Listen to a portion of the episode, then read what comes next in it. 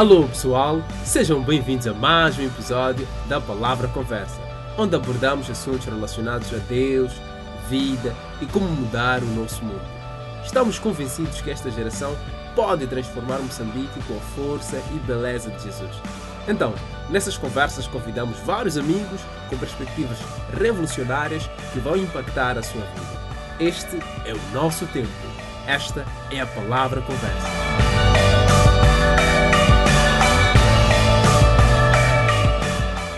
Hey, sejam bem-vindos a mais um episódio do programa A Palavra Conversa.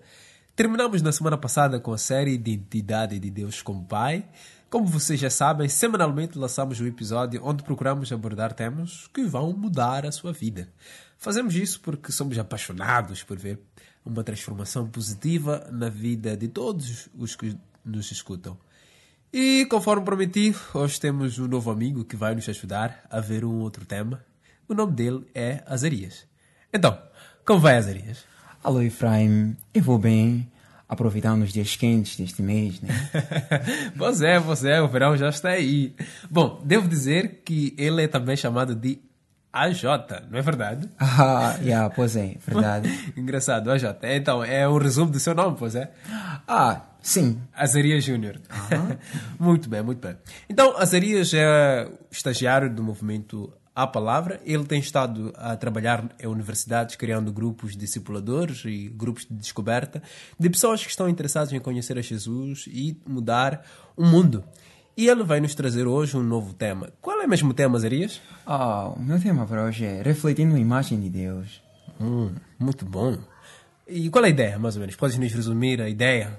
Bem, conforme os episódios mostram, nós queremos ver o mundo transformado.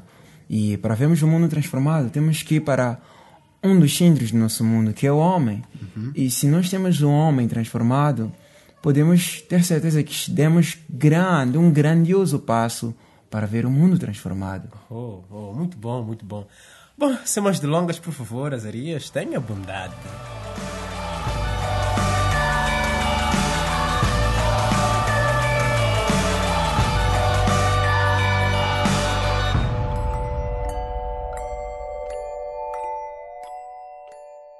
Ora bem, todos nós temos a ideia de que o mundo tinha ou tem de ser algo diferente.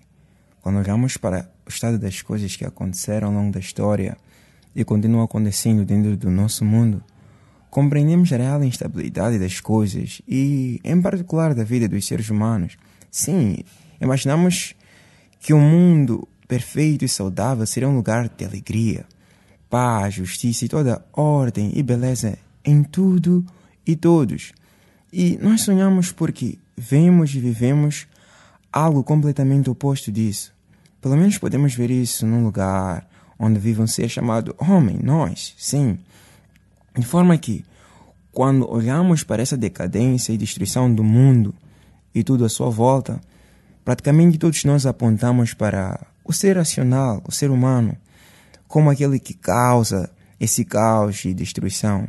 Bem, podemos expressar que dentro de nós uma cidade enraizou-se, sentimos que a humanidade perdeu um eixo de equilíbrio, algo que podemos chamar vocação ou propósito da humanidade na criação. Quando buscamos refletir nos nossos feitos como homens e mulheres, percebemos que poderíamos ser bem diferentes do que os nossos feitos demonstram.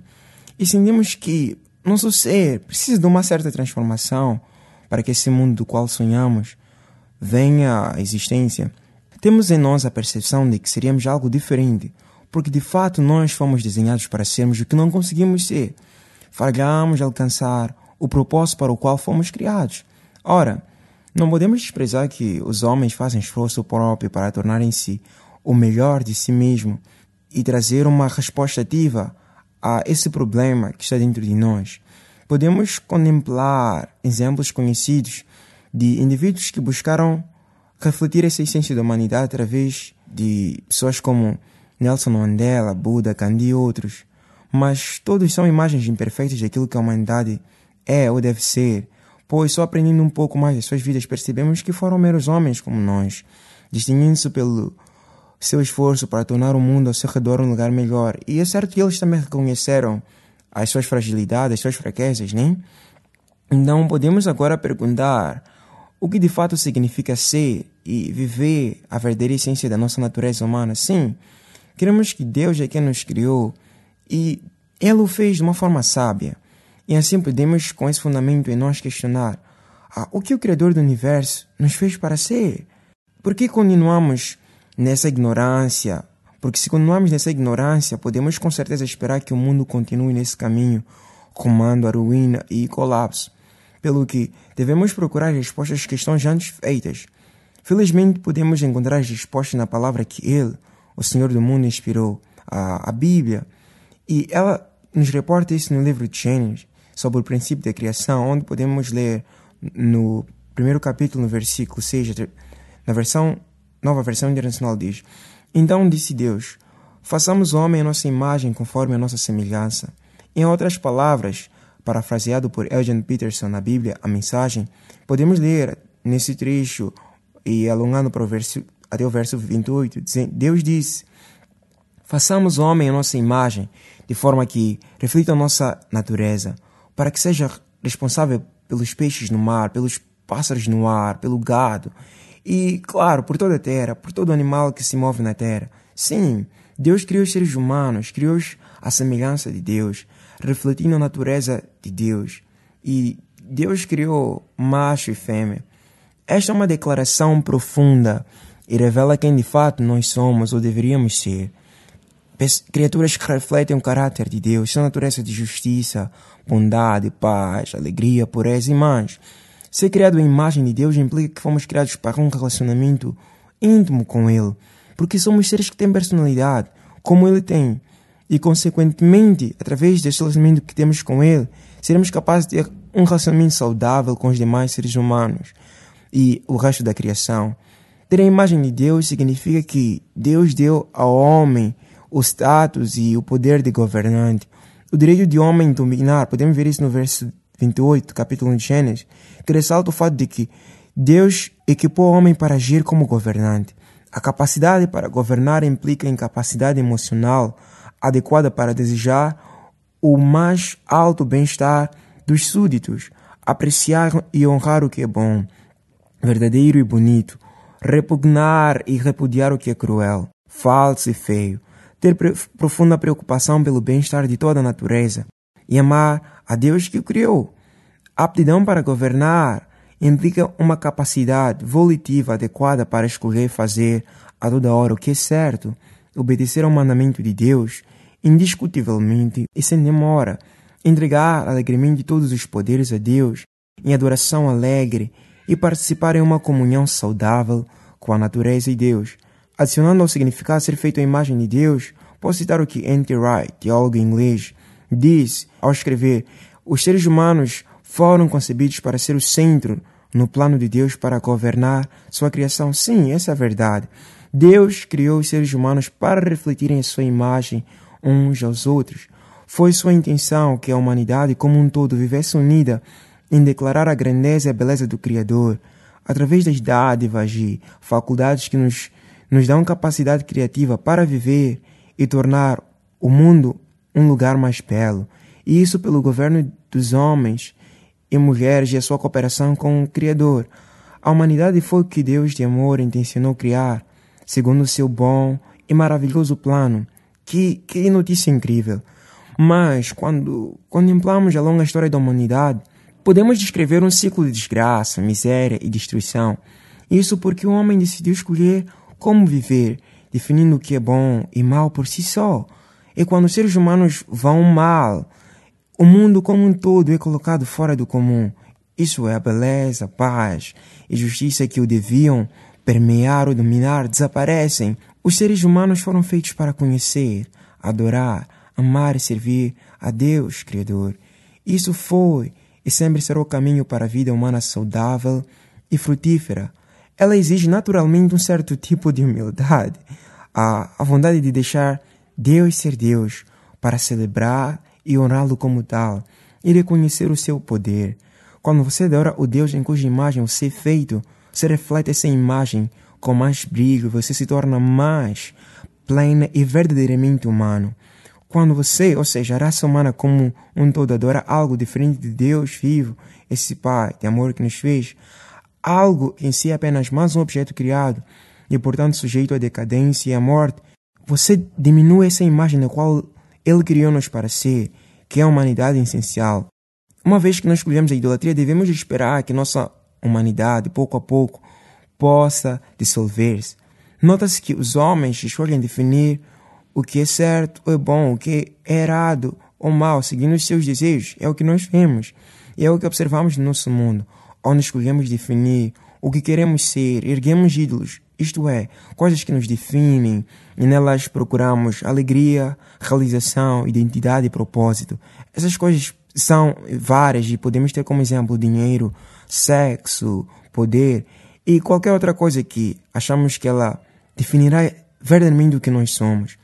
Um exemplo que clarifica o estado no qual nos encontramos como uma humanidade no geral pode ser ilustrado através de um facto que N.T. Wright descreve, onde há uma árvore cujo aspecto externo parece saudável, porém seu interior já está todo dominado pelos efeitos dos microorganismos, de modo que a árvore está podre até o caroço e pode desabar a qualquer momento.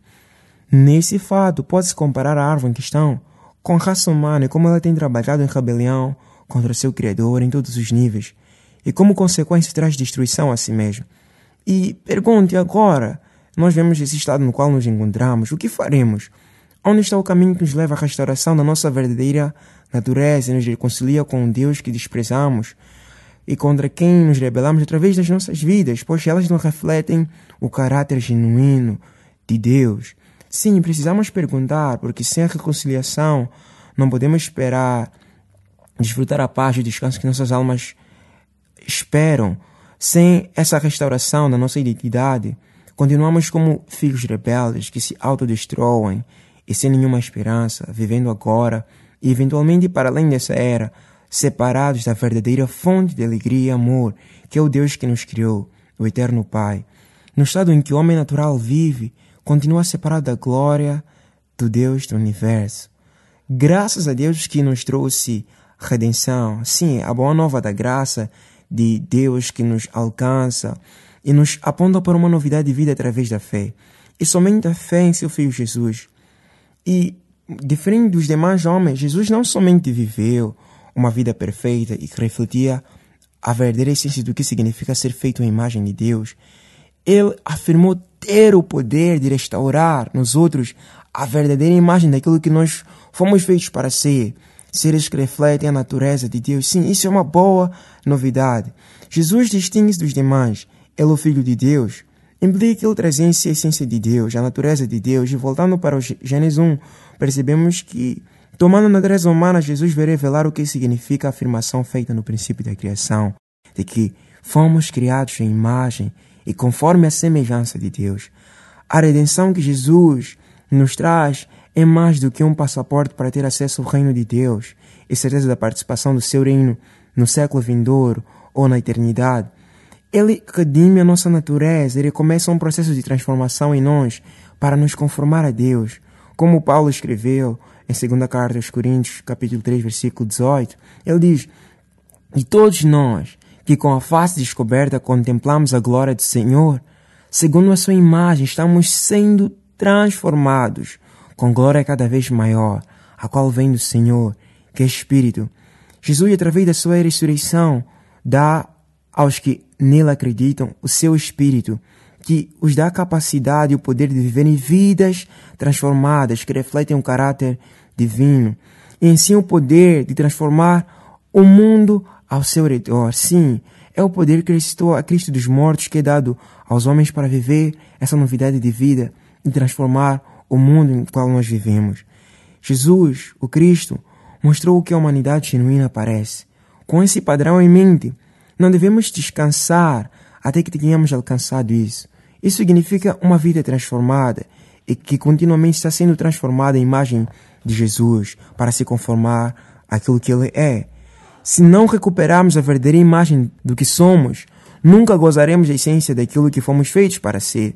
E a única maneira de recuperarmos uma ideia clara e sadia é olhar para Jesus, aprender com todo o seu viver e, através da sua graça transformadora, buscar se conformar com a sua imagem. nós podemos ver isso através daquilo que Jesus mostrou quando viu na terra. Esse Jesus é o caminho para cada ser humano encontrar a restauração da sua identidade e encontrar a verdadeira satisfação em se tornar como seu Criador e unir-se a esse amor, essa alegria ao qual Ele nos quer conceder. Paulo escreveu em suas cartas sobre coisas como nova criatura, nova natureza, novo homem ou vida nova. Podemos ver isso em várias, em várias cartas que ele escreveu. Ele está a apontar para a pessoa de Jesus. Por isso ele insiste para que os cristãos revistam-se da nova natureza e andem nessa novidade de vida e que nos restaura para o nosso real propósito. Ele diz que isso não só para os que acreditam, mas é a vocação dada a toda a humanidade nessa época. Paulo ensina dizendo revestivos da nova natureza que encontramos na pessoa de Jesus. Ele garante que se olharmos para Ele através da fé na sua obra redentora e salvadora, podemos gozar dessa transformação, porque será a sua graça operando em nós. Podemos ler esse pensamento na carta que ele escreveu aos Efésios, no capítulo 4, do verso 20 a 24. Passo a citar o que, segundo a versão da Bíblia para todos, que diz: Mas a vossa aprendizagem sobre Cristo não foi assim. Com certeza que ouviram falar dele e foram instruídos acerca da verdade da mensagem de Jesus. Isto é, devem abandonar os velhos costumes e maneiras antigas de viver, corrompidos por desejos enganadores. Vivam, portanto, uma vida nova, uma vida digna da nova humanidade criada à imagem de Deus, baseada na justiça e na santidade que vem da verdade. Paulo está a dizer que em Jesus aprende-se a nova forma de viver. Ele diz: vocês aprenderam de Cristo, aprenderam direito, que foram bem instruídos na verdade, exatamente como a temos apresentado em Jesus. A desculpa da ignorância não vale mais. Tudo que está ligado àquele velho estilo de vida tem que ser abandonado. Agora é hora de ter um estilo de vida totalmente novo, zerado, uma vida planeada por Deus, renovada a partir de dentro, uma vida que muda para melhorar a conduta de vocês e que faz o caráter de Deus tornar-se uma realidade em nossa vida. O próprio Jesus ensina acerca do que implica essa novidade de vida através do seu famoso Sermão do Monte. Podemos ver isso no livro de Mateus, capítulo 5, capítulo 7. Ele fala sobre isso. E a, sua, a vida de Jesus na Terra manifestou o que de fato significa viver segundo este modelo. De fato, nós somos criados à imagem de Deus. Uma vida em que servimos uns aos outros com amor e amor verdadeiro, onde todos importam-se uns com os outros de modo intencional. E como o Salvador fez, são capazes de dar a sua vida uns pelos outros de modo ilimitado. O Sermão do Monte ensina que o coração transformado por Deus produzirá frutos bons que são o perdão, a compaixão, a justiça, a retidão, a alegria, a paz e tudo o que nós sonhamos. Diante de nós está o cumprimento e a porta para aquilo que sonhamos do nosso mundo. A fé em Jesus no seu amor revelado através da sua vida, crucificação, ressurreição, devem nos orientar a este ponto, onde somos constrangidos a buscar ser como Ele e nunca parar de buscar isso. Jesus nos convida a viver essa vida transformada, onde Deus é o centro. E, dessa forma, todos nós, que com a face descoberta contemplamos essa glória do Senhor, segundo a sua imagem, estamos sendo transformados e continuamente transformados com glória cada vez maior, a qual Ele mesmo nos dá. O reino de Deus manifesta através dessa vida de alegria, paz e justiça no Espírito Santo. Podemos ver isso em Romanos 14, verso 17. Deus nos chama a co-participar na sua obra redentora no mundo através de vida de homens e mulheres estão a refletir a imagem do seu Criador, o glorioso Pai das misericórdias. Precisamos contemplar a Cristo e refletir o que nele contemplamos. E assim daremos esperança e restauração aos nossos semelhantes, ainda nesta era. E assim os homens bendirão o Pai Celestial pelas suas boas obras e caráteres que estaremos a manifestar. Olhar para onde chegamos, você já pode estar a ver como o mundo simplesmente necessita caminhar num rumo diferente do atual a maneira como cada um trata a família, o vizinho, o colega de escola, o trabalho e o meio ao redor depende da resposta que damos ao que Jesus nos mostra e nos ensina. Podemos simplesmente escutar essas palavras e não fazer nada com elas, ou podemos ousadamente crer e experimentar a realidade que Jesus nos convida a fazer parte dela. A realidade de viver uma vida que tem um brilho que procede de Deus e toca a qualquer momento e circunstância que nos cerca. Os resultados que experimentaremos ao seguir as palavras de Jesus serão sempre deliciosos para os que experimentam por si e para os, os outros ao seu redor. A boa nova é que Ele, o Redentor e Restaurador da humanidade, Ele nos dará o poder para ver essa vida abundante e eterna, e o nosso mundo será algo completamente diferente. Muito obrigado, Azarias, pelo tema e a perspectiva que nos apresentaste hoje. Ah, o prazer é todo meu, Efraim. Foi bom estar aqui hoje e ouvir a sua voz mais uma vez, né? ah, muito obrigado. E é meu desejo que todos os que ouviram este podcast possam refletir a imagem de Deus e começar a viver a sua verdadeira identidade. Yeah, também faço disso o meu desejo, que as pessoas possam realmente experimentar essa verdade. Yeah. Bom, é por isso que nós precisamos da sua ajuda, tu que escuta estes podcasts, para nos ajudar a espalhar o conhecimento deles. Bom, terminamos assim com mais um episódio. Na próxima semana estaremos com mais um outro amigo que vai nos trazer um outro tema, portanto fique atento. E para se informar mais sobre o nosso programa, pode nos encontrar na nossa página do Facebook, A Palavra Movimento, ou no Instagram, A Palavra Moça. Fique bem até o próximo episódio.